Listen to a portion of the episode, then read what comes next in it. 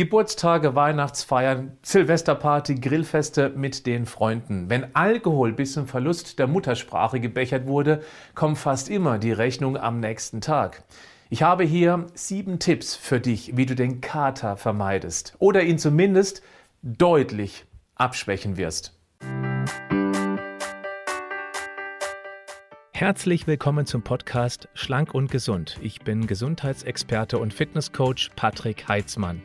Dieser Podcast ist mir eine Herzensangelegenheit, weil ich dich unterstützen möchte, dass du noch fitter, gesünder und schlanker wirst. Schön, dass du mit dabei bist. Tipp 1. Füll deinen Bauch. Nicht nur mit Alkohol, sondern mit Essen. Bevor der Stoff da unten ankommt, sollte schon was drin liegen. Am besten die Kombination von Fett und Eiweiß. Ein Rührei beispielsweise oder Lachs mit Gemüse und Soße dazu. Einen 20% Fettquark mit Früchten drin. Die Eiweiß-Fett-Kombi bleibt nämlich länger im Magen liegen, was für ein Zuckermüsli oder eine Brezel nicht gelten würde. Wenn der Alkohol dann in einem noch einigermaßen gefüllten Magen gekippt wird, wird er sich langsamer ausbreiten. Und wenn du hochwertig isst, hast du noch gleichzeitig ein paar sehr wertvolle Vitalstoffe, die bei der Alkoholentgiftung helfen werden. Das ist doppelt gut. Tipp 2. Wasser, Wasser, ja, Wasser. Es ist im Eifer des alkoholischen Druckbetankungsgefechts nicht so einfach, einen klaren Kopf zu bewahren. Wenn es dir dennoch gelingt, zwischendurch mal strebermäßig und unter Tolerierung der blöden Kommentare anderer Wasser zu trinken, dann wirst du am Folgetag sehr viel weniger Schwierigkeiten mit einem Brummkopf haben. Du hast das Prozentige gleich an der Basis verdünnt. Und das lohnt sich. Tipp 3.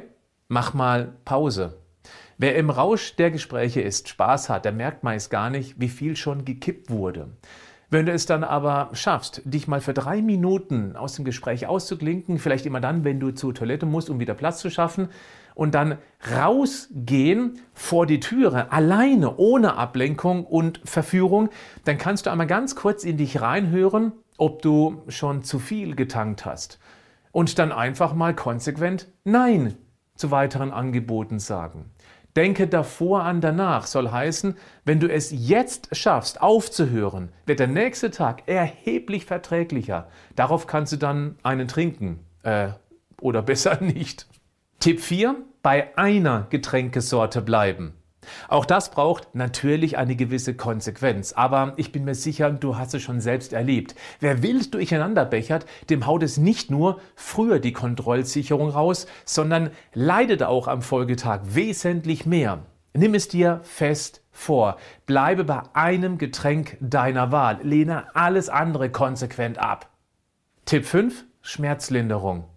Alkohol schwemmt eine ganze Menge Magnesium aus. Das kann einer der Gründe für den brummenden Kopf am nächsten Morgen sein, weil Magnesium nicht nur auf die Skelettmuskulatur, sondern auch auf die Blutgefäßmuskulatur eine entspannende Wirkung hat. Sagt der Magnesiumlevel dann alkoholbedingt ab, kann das ein Grund für die Kopfschmerzen sein. Wie eine Art Muskelkrampf im Kopf. Deshalb rein mit dem Magnesium. Hochkonzentriert geht das mit einem Magnesium-Ergänzungspräparat. Achtung! Im Discounter findest du Brausetabletten. Die sind nicht grundsätzlich schlecht, aber das sind oft anorganische Verbindungen, die nicht sehr gut aufgenommen werden. Organisches Magnesiumcitrat, das hat sich bewährt. Wenn du mir vertraust, teste mal meines. Klick auf den Link in den Show Notes zu diesem Podcast. Tipp 6. Sei mutig. Sag mal Nein. Oh, ja, das ist nicht einfach, wenn man zu denen gehört, die auf Partys immer gerne trinken. Aber wie wäre es, wenn du das als Experiment nehmen würdest? Einfach mal einen Abend keinen Alkohol, um zu testen, wie sind die anderen denn so drauf? Merke ich einen Unterschied? Oder wie fühlt sich das an, wenn ich von einer Party gehe und dann sagen kann, yes, geschafft? In der Gewissheit, dass der Kater garantiert ausbleibt und dir dann der ganze nächste Tag für was auch immer vollumfänglich zur Verfügung steht, ohne Schmerzen, nimm es erstmal als einmalige Challenge. Danach kannst du entscheiden, ob es mit oder vielleicht ohne Alkohol doch besser ist. Tipp 7. Rein mit den Vitalstoffen. Es ist nun mal so, die benebelnde, stimmungsaufhellende Wirkung von Alkohol ist angenehm und der Stoff ist sehr leicht zu beschaffen. Trotzdem, und das kann jetzt ein bisschen wehtun, Alkohol ist ein Gift. Und wichtig, ein bisschen Gift macht im Körper überhaupt nichts aus. Dafür haben wir unsere Leber. Die macht dann eben ein paar Überstunden und sorgt wieder für den Abbau dieses Giftes. Aber, und das ist das eigentliche Hauptproblem, sie benötigt dafür eine Menge Vitalstoffe und auch Eiweiß. Wer sich generell eher Vitalstoff homöopathisch von Fastfood, Weizenmehl, Getreide und gezuckertem Müsli zu dem Gemüse- und Obstarm ernährt, da kann unsere Entgiftungszentrale, also die Leber, schnell mal unter Stress setzen.